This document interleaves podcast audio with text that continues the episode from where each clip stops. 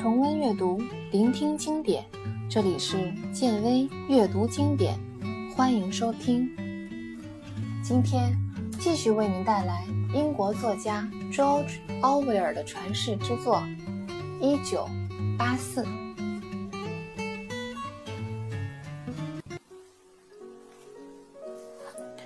这时，奥布兰又开口说话。以前，你不是觉得我这个中心党员的脸是苍老而疲惫的吗？那么现在你看到了自己的这副尊容，又作何感想？他走上前，把温斯顿的身体扳过来，然后看着他的眼睛，说：“瞧瞧你自己吧，瞧瞧你这副肮脏的样子，瞧瞧脚趾上的污垢，脚上的伤痕，好好瞧瞧吧，你变成什么样子？”你知道自己臭得像条死鱼吗？你已经不注意这些了吗？你瞧见了吗？这就是你这副瘦弱的样子，胳膊还没有我的大拇指和食指合起来粗。我可以轻而易举地掐断你的脖子，知道吗？比掐断胡萝卜还容易，知道吗？自从被捕以后，你瘦了五十二公斤，头发。也在不断脱落。说着话，奥布莱恩伸手揪起温斯顿的头发，顺手就撸下来一撮头发。然后他接着说道：“张嘴，还记得刚来这儿时有几颗牙吗？现在你只有九、十、十一颗牙，估计要不了几天也会掉光的。瞧见了吗？”奥布莱恩伸出大大拇指和食指。揪住温斯顿剩下来的那颗门牙，不顾温斯顿的疼痛，硬是把那颗牙搬了下来。奥布莱恩接着说道：“你已经开始崩溃和腐烂了，现在的你就是一堆垃圾。再转个身去，欣赏一下镜子里的自己。你看到你眼前是什么了？那就是最后一个人类的下场。你是人吗？”看到里面的人性了吗？好的，穿上衣服吧。温斯顿手足迟钝，他顺从地穿上了衣服。到现在为止，他从来没有想过自己会是这样的瘦弱。他只有一个想法：他在这里的时间一定比他想象的要长。他对着自己的身体，看着裹在身上的这些破烂衣服。不禁感到一阵悲凉，于是他竟然坐在床边的小板凳上，大声哭了起来。他知道这样很丢人，但他不能控制自己的情绪了。奥布莱恩同情地按住他的肩头，说道：“你不会永远这样的，这取决于你自己的意愿。只要你想，这种情况随时可以改变。”温斯顿哽咽着说：“是你们把我弄成这样的，这全是你们造成的。”但是，奥布莱恩平静而严厉地说道：“不，温斯顿，这全怪你自己。你在背叛党的时候，就该准备接受这种情况。这些，你应该有所预见。”奥布莱恩顿了一下，继续说道：“你被我们打垮了，我们把你打垮了。”你也看到了，你的身体成了什么样子？其实，你现在的精神状态也和你的身体状况一样。现在你还有什么自尊心呢？你被百般辱骂、棍打脚踢，还大声呻吟，并向我们求饶过，甚至还在雪屋和垃圾堆里打过滚。你摇晃着尾巴祈求我们，还出卖自己的同伴。那些下贱和卑劣的事情，你都干过。温斯顿眼眶里满是泪水，但他没有再哭泣，只是对奥布兰说道：“我没有出卖乔利亚。”奥布兰低着头沉思了片刻，然后看着温斯顿说道：“没错，你做的没错，你没有出卖他。”温斯顿觉得他对奥布莱恩的敬重之情简直无法对言语来表达。这种奇特的感情似乎没有任何东西能够破坏。他想，奥布兰是多么懂得理解别人呢？奥布兰理解别人对他说的所有的话。如果换做别人，肯定会说：“乔利亚是你出卖的。”当时，在严刑拷打之下，他几乎说错了所有的事情。他把有关他的情况都告诉了他们，只要是他知道的，他都说了，包括他的习惯、性格和以前的生活，他都说。他甚至还毫无遗漏地说了与他幽会的所有细节，包括他们之间的谈话、偷情、密谋反党、在黑市上买东西等等。他觉得自己的本意并不是出卖他，因为他还爱他。他没有停止爱他，他对他的感情还和以前一样。奥布莱恩不需要他的解释，他什么都明白。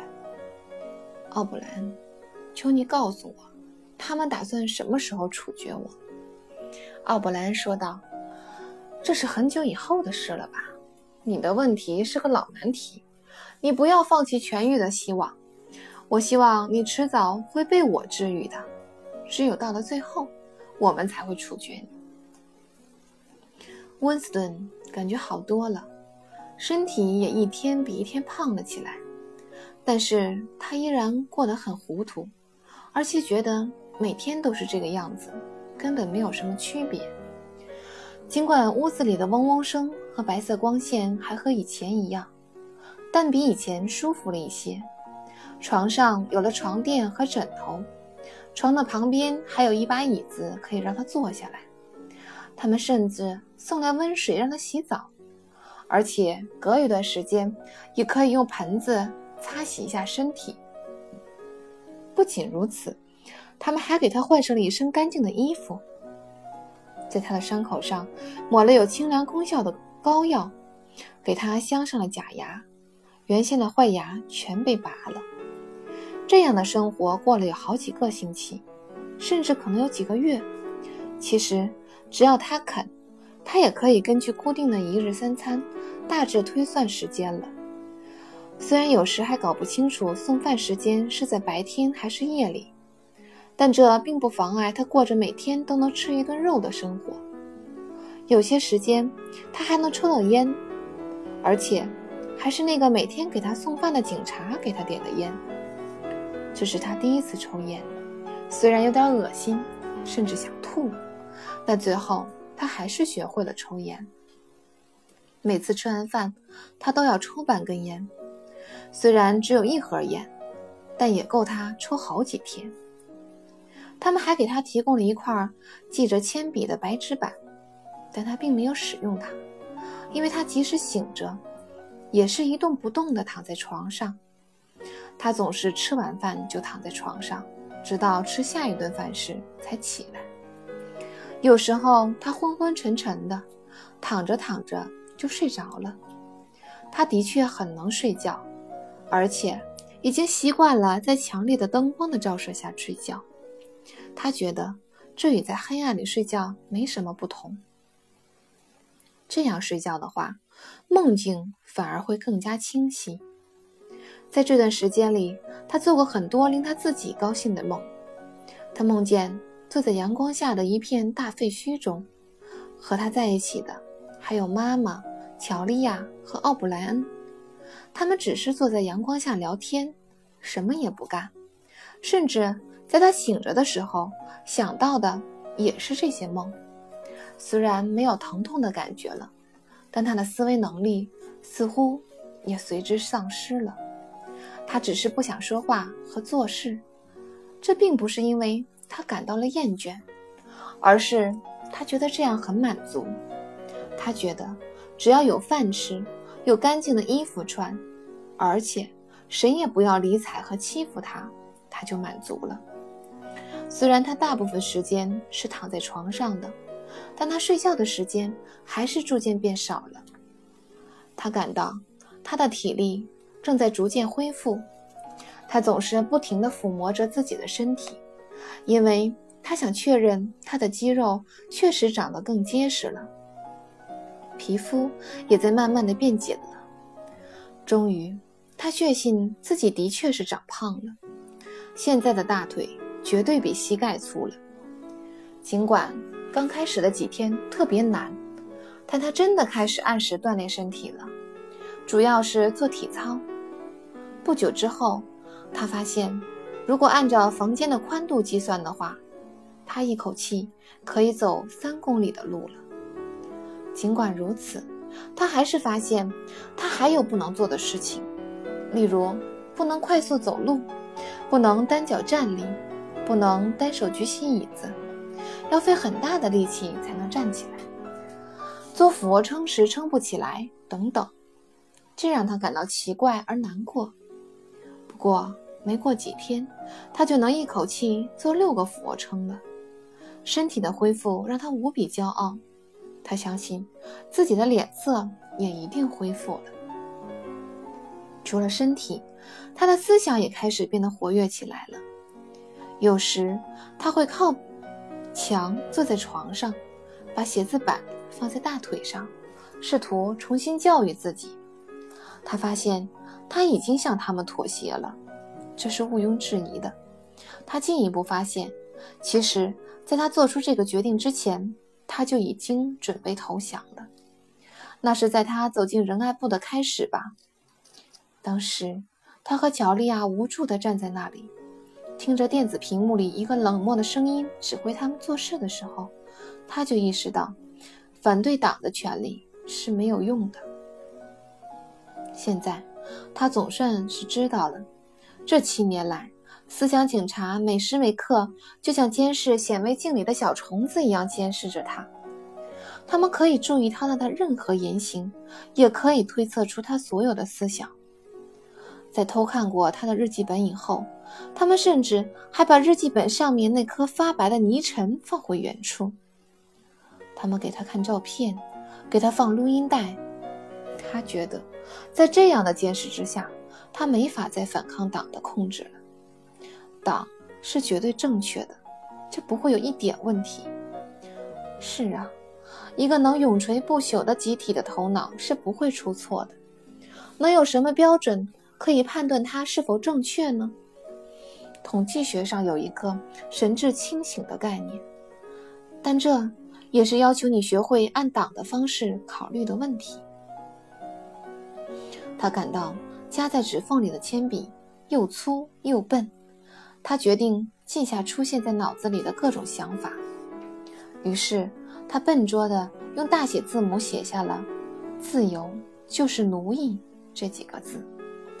然后他又飞快地继续写道：“二加二等于五。”写完之后，他又稍微停了一下，有点要躲开什么似的，再也不能集中注意力。他知道下面要写的是什么。只是一时想不起来了。最后，他终于靠有意识的推理想了起来。于是他写道：“权力就是上帝。”他觉得让他接受什么都可以，也可以篡改他的过去，但他的过去从来却从来没有被篡改过。东亚国和大洋国在打仗，东亚国一直在和大洋国打仗。琼斯、卢瑟福、阿伦森确实犯下了被他们控告的罪行，他也从来没有见到过可以证明他们没有叛国的照片，这些都是他捏造的，从来都没有存在过。他记得曾经有一件相反的事情，但这些记忆都是自欺欺人和不能确定的。这一切其实多么容易呀，只要肯妥协。所有的问题都不是问题，都能被解决。否则，你就像被困在逆流之中，不管怎么挣扎，都会被水流阻挡。但如果你肯掉头顺流前行，那将是毫不费力的。这样看的话，别的什么都没有改变，改变的只有自己的态度。注定该发生的事情依然要发生。